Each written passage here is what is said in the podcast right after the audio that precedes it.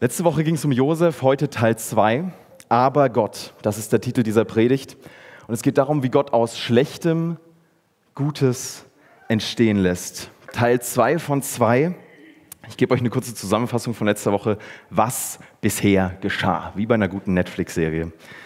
Josef wird von seinen Brüdern verraten. Er wird als Sklave verkauft und dann ins Gefängnis geworfen, zu Unrecht. Ein Leben mit vielen Umwegen.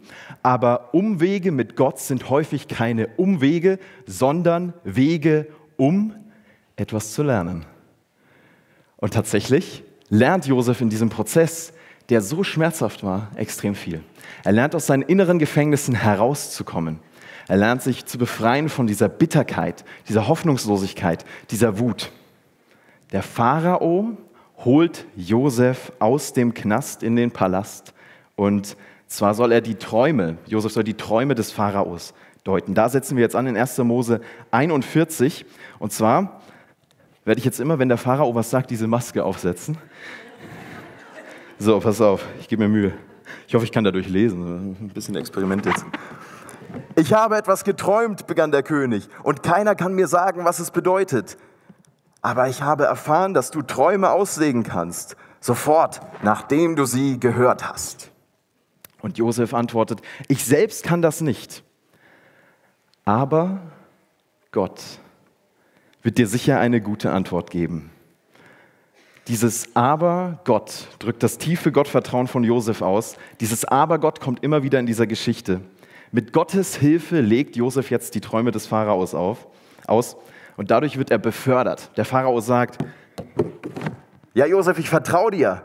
Das äh, stimmt bestimmt diese Vision, die ich da hatte. Es kommt eine Hungersnot. Du, du wirst jetzt befördert. Ich befördere dich. Du wirst jetzt zu unserem Vorratsmanager.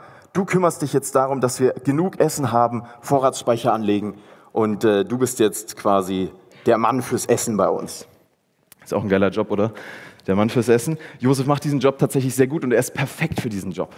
Er kennt den Hunger, er kennt den Mangel, aber er kennt gleichzeitig auch den Überfluss. Er kennt den Hunger aus dem Knast, aber auch das Festmahl aus dem Palast. Er macht seinen Job richtig gut.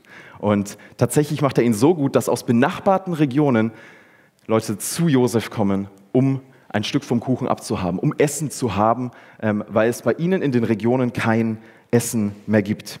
Und wer da auch kommt, und jetzt schließt sich ein bisschen der Kreis in dieser Geschichte, sind seine Brüder.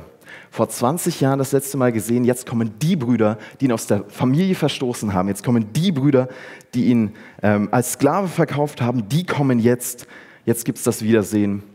Die Brüder haben Hunger auf Essen, Josef hat Hunger auf Familie. Sie treffen aufeinander. Stellt euch vor, ihr seid dieser Josef.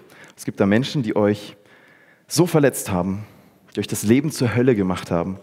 Und jetzt bitten sie um Vergebung. Die Brüder winseln quasi um Gnade vor diesem mittlerweile mächtigen Josef. Die Brüder hoffen auf Erbarmen, aber rechnen mit einer Machtdemonstration. Sie blicken auf und sehen, Josefs Augen füllen sich mit Tränen. Er beginnt zu weinen. Josefs Tränen sind für uns eine Lektion in Sachen Vergebung. Die Tränen kommen und das ist okay. Wenn es um Vergebung geht, ist eins ganz wichtig. Der Schmerz darf sein. So funktioniert Vergebung. Den Schmerz nicht ertränken in Alkohol, den Schmerz nicht wegscrollen auf dem Smartphone, den Schmerz nicht auf christliche Art und Weise unterdrücken nach dem Motto, ich muss immer liebevoll sein, ich darf so nicht fühlen. Nein, Wut und Enttäuschung fühlen und da sein lassen.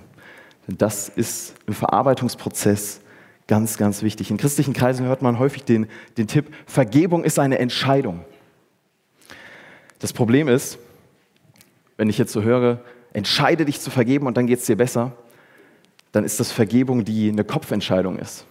Aber diese Kopfentscheidung sorgt nicht unbedingt dafür, dass Vergebung auch ins Herz rutscht. Vergebung im Herzen ist ein Prozess.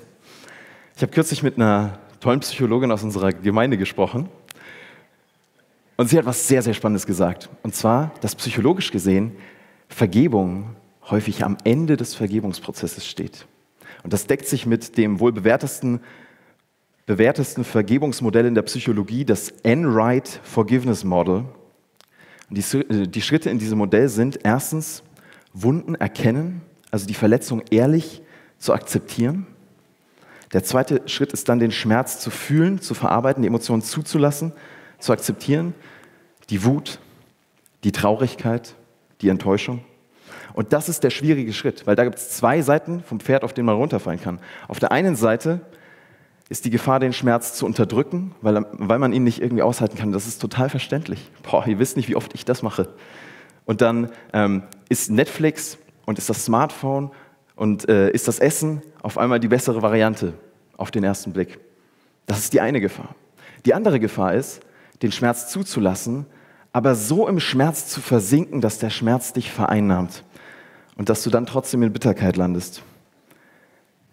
Erst Schritt drei ist dann die Entscheidung zu treffen, zu vergeben. Nicht mehr nachzutragen, sondern loszulassen.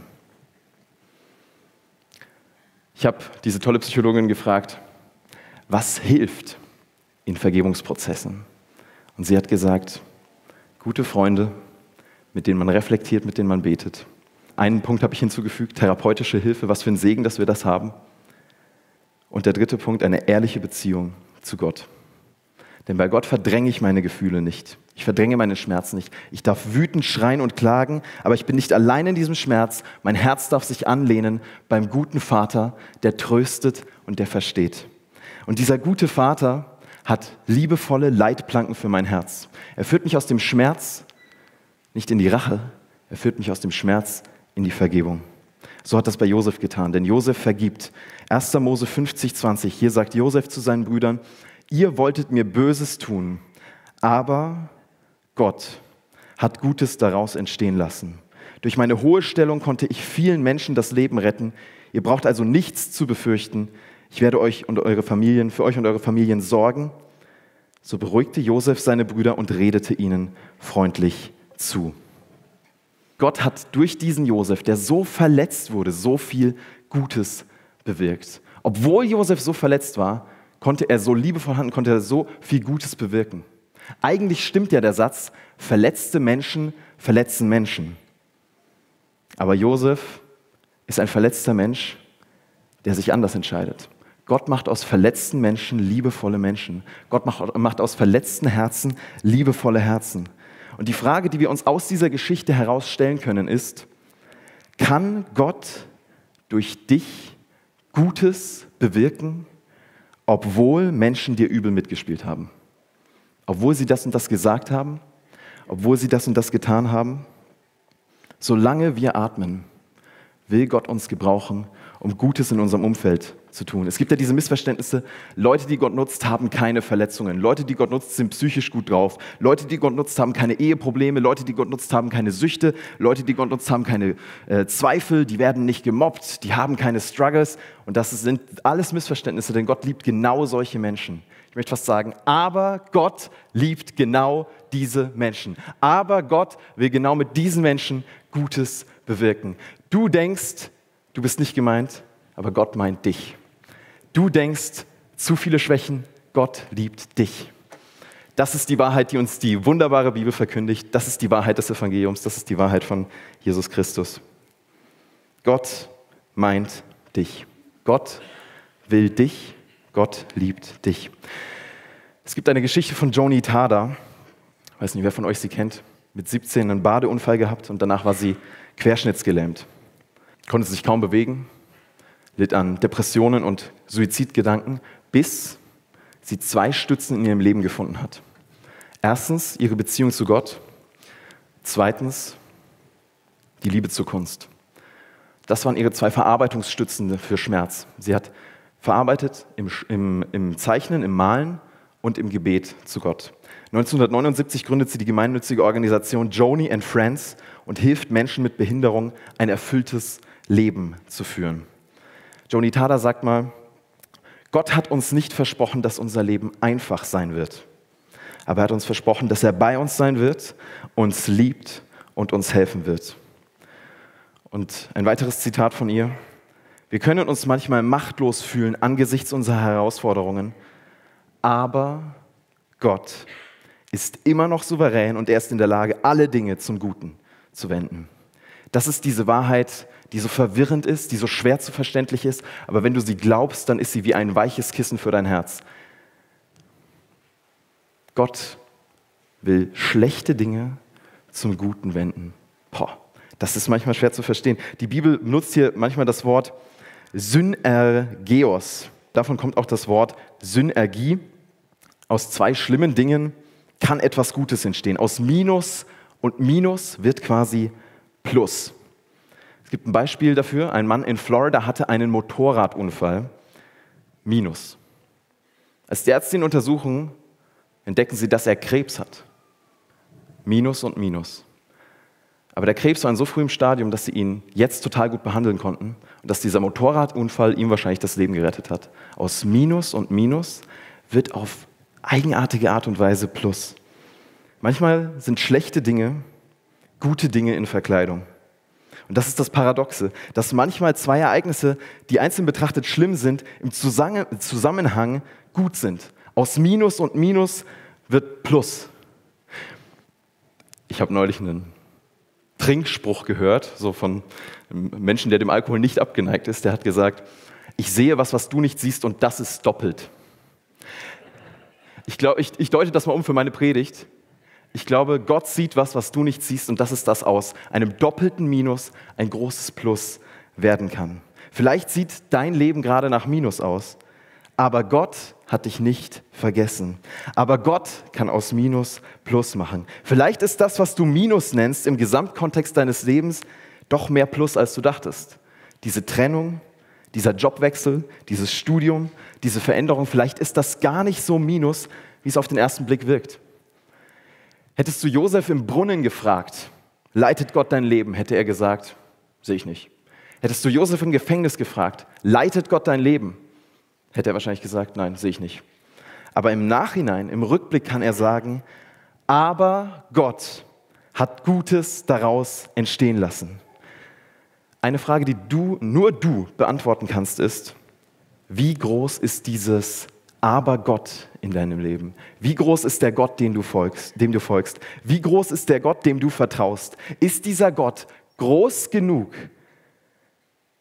das Schlechte in deinem Leben mit deiner Vergangenheit zusammenzunehmen und mit allem in deinem Leben zu verweben, dass daraus etwas Gutes, Wertvolles, Wunderschönes entsteht. Es gibt eine Geschichte dazu, die handelt von einer alten Dame. Sie hat nicht viel Geld, wieder ist der Kühlschrank leer und sie hat zwar keinen großen Geldbeutel, aber sie hat einen großen Glauben. Sie stellt eines Tages ihre Einkaufstasche vor die Tür und sagt, Gott, ich kann es gerade wieder nicht bezahlen, aber ich vertraue dir. Wenn ich morgen die Tür aufmache, dann vertraue ich dir, dass in dieser Tasche alle Lebensmittel drin sind, dass die bis zum Rand gefüllt ist mit Lebensmitteln. Am nächsten Morgen klopft es an der Tür. Sie macht auf, sieht niemanden. Sie guckt runter. Die Tasche ist gefüllt mit Lebensmitteln. Und sie sagt, Gott hat's getan. Gott hat's getan. Bis auf einmal ein Mann vom Busch, hinterm Busch hervorspringt und sagt, haha, ich wohne nebenan. Ich bin Atheist. Ich habe sie gestern beten gehört, dass sie gesagt haben, Gott soll die, soll die Tasche füllen. Also bin ich zum Supermarkt gefahren, habe diese Tasche voll gemacht, um ihnen endlich zu zeigen, ihr blöder Aberglaube existiert nicht. Gott gibt's gar nicht. Die Frau überlegt und sagt, Gott hat's gemacht. Gott hat's gemacht. Der Atheist ist verwirrt und sagt, Sie haben es nicht verstanden, ich habe es doch gerade erklärt. Gott hat gar nichts gemacht. Gott hat damit nichts zu tun. Ich habe ihnen die Lebensmittel da rein. Die Frau überlegt und sagt, Gott hat's gemacht.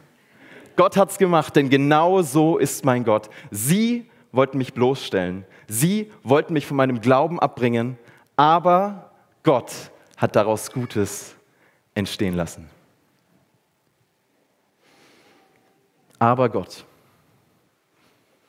Wir nähern uns jetzt dem Ende der Josef-Geschichte und dem Ende dieser zweiteiligen Predigt.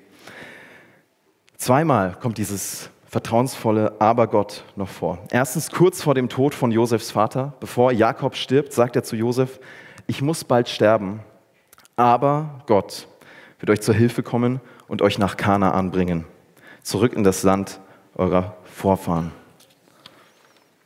Wisst ihr, was spannend ist? Das hat mich in dieser Geschichte echt geflasht. Josefs Vater sagt kurz vor seinem Tod, ich muss bald sterben, aber Gott wird euch helfen. Josef stirbt etwa 40 Jahre später laut theologischen Schätzungen. Aber kurz vor seinem Tod sagt er fast das Gleiche wie sein Vater. 1. Mose 50, 24. Als Mo Josef merkte, dass er bald sterben würde, versammelte er seine Brüder um sich und sagte, mein Leben geht bald zu Ende. Aber Gott wird euch zur Hilfe kommen. Darauf könnt ihr euch verlassen. Ihr seht, dieses Aber Gott zieht sich durch die ganze Geschichte. Es drückt tiefes Gottvertrauen aus. Eigentlich ist es schwierig, aber Gott. Eigentlich kann man nicht über Wasser laufen, aber Gott. Eigentlich lässt sich das Meer nicht teilen, aber Gott. Eigentlich gibt es keinen Ausweg, aber Gott. Dieses Aber Gott ist das, womit ich Josefs Glauben charakterisieren würde. Ein Aberglaube. Ich glaube, wir brauchen einen Aberglaube. Aber keinen Aberglaube, der Angst hat vor schwarzen Katzen oder Freitag dem 13. Wir brauchen einen Aberglaube, der darauf hofft und darauf vertraut, dass Gott in jeder Lage ein Aber für unsere Situation hat. Wir vertrauen nicht auf Horoskope. Wir vertrauen nicht auf die Sterne. Wir vertrauen auf den, der die Sterne gemacht hat. Der christliche Aberglaube hofft auf das, was wirklich Hoffnung gibt. Wisst ihr, der, der, der normale Aberglaube, der, der setzt Hoffnung in, in etwas, was keine wirkliche Hoffnung gibt. Die Plüschtiere, die man mit in die Prüfung nimmt, als Glücksbringer. Der christliche Aberglaube setzt Hoffnung in den, der wirklich Hoffnung bringt, in Jesus Christus. Der christliche Glaube hofft darauf, dass Gott für meine Situation ein Aber parat hat. Das ist der Aberglaube, den ich mir für uns wünsche. Und dann können wir wie Josef sagen, aber Gott wird euch zur Hilfe kommen. Aber Gott hat daraus Gutes entstehen lassen. Aber Gott wird euch helfen, darauf könnt ihr euch verlassen. Lasst uns noch gemeinsam aufstehen. Ich würde noch gerne für euch beten. Wenn ihr euch kurz vor dem Gebet einmal kurz nach da hinten umdreht, dann bringe ich meinen letzten Punkt noch. Wenn ich es schaffe, dass ihr euch um 180 Grad dreht, dann kann Gott doch wohl unsere Situation um 180 Grad drehen. Dann kann Gott doch wohl unsere Herzenshaltung um 180 Grad drehen. Dann kann Gott doch wohl unsere Perspektive um 180 Grad drehen, oder? Amen.